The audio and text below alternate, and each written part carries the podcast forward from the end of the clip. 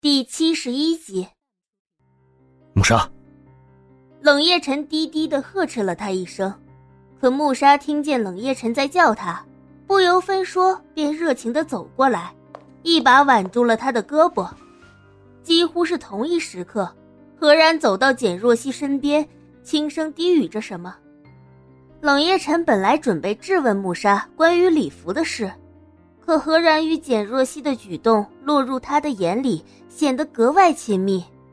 冷夜晨双手握紧成拳头，在心中冷笑了两声。下一秒，他毫无预兆的一把搂过木沙，笑着问：“你怎么才来？”木沙被他的行为惊了一下，但立马就反应过来，心中大喜，朝着他的身子又紧紧的挨了挨，娇嗔说。还不是因为你没有来接我。现场的人顿时都议论纷纷。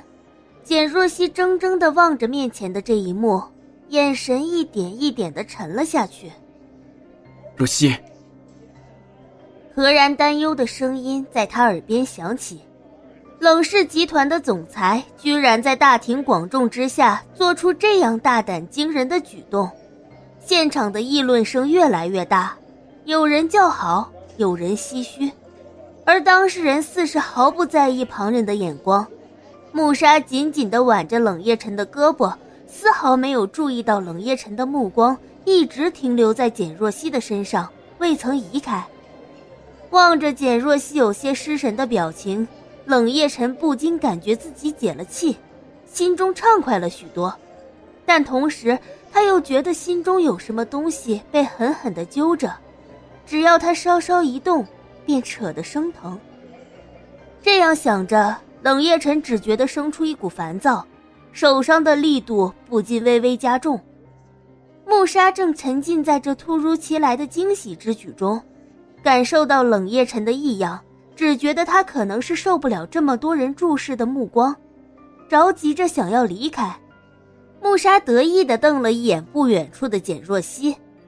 装作乖巧的柔声询问身边的人：“叶晨，我爷爷刚刚在那边和别人商量事情，现在他们应该已经聊完了，我带你过去吧。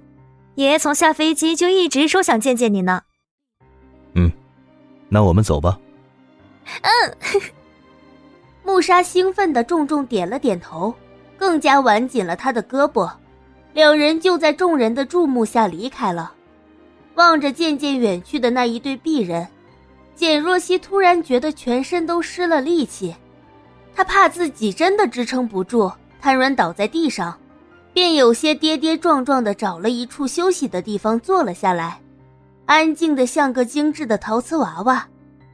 中途何然几次想伸出手去扶她，却又觉得周围的眼目太多，以自己这样的身份，只会给简若曦添乱。这样一想，何然忍不住咬了咬牙，默默的放下了手。或许现在应该留给简若曦一份独处的空间。何然找了简若曦对面的位置坐了下来，周围看热闹的人群也渐渐散去。冷夜晨和慕沙已经走出一段距离，远离了方才那些人的视线后，冷夜晨便立马将慕沙松开。慕沙有些不解。当他再想去挽冷夜晨的胳膊时，却被他灵活的躲开。叶晨，冷夜晨的面上已然不见了方才的笑意，换上了平时的冷若冰霜。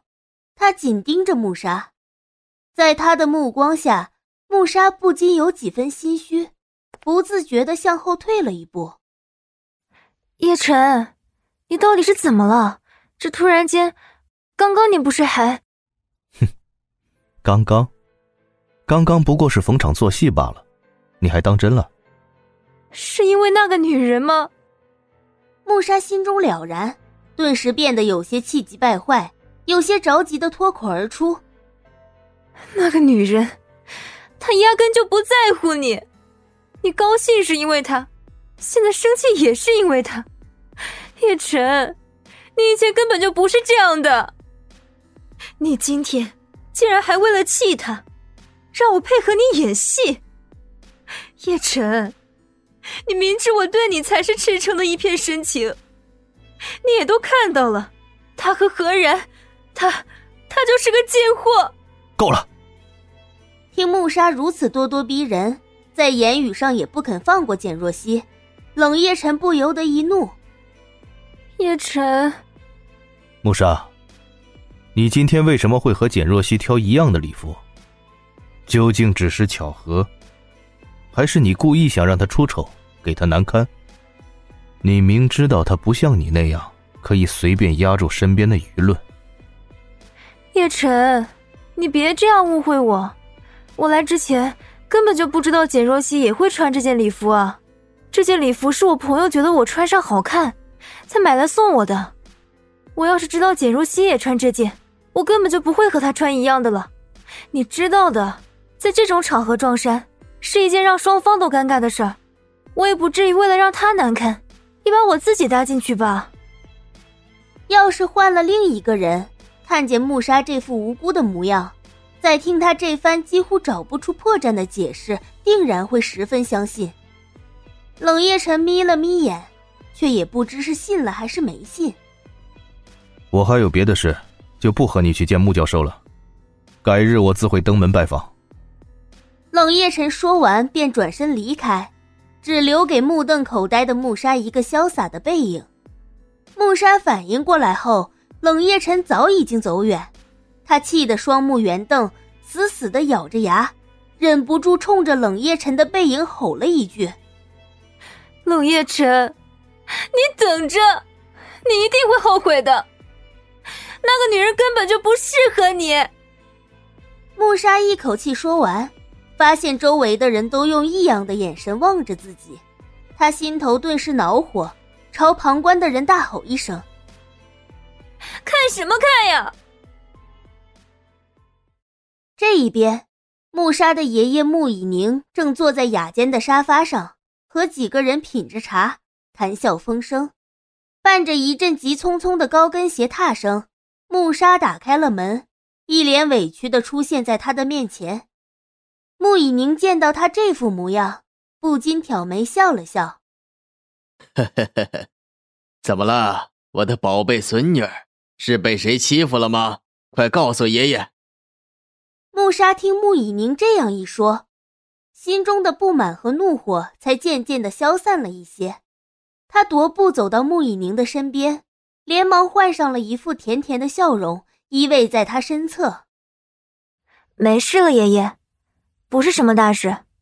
不过孙女我有个不情之请，还请爷爷务必要答应我呀。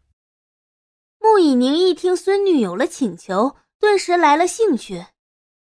哦，莎莎今天有事情想拜托我，跟爷爷客气些什么？